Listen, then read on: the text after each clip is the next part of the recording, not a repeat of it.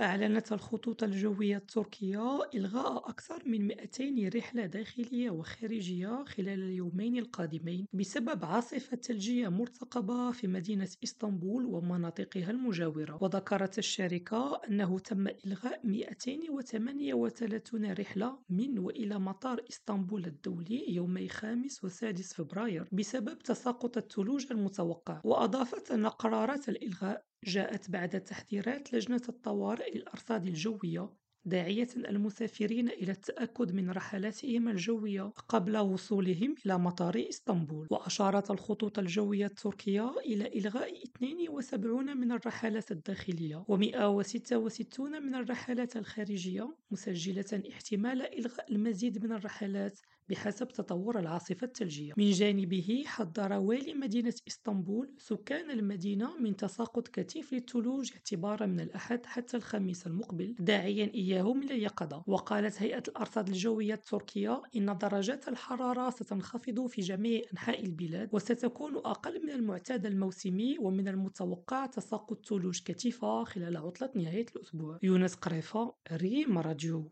إسطنبول.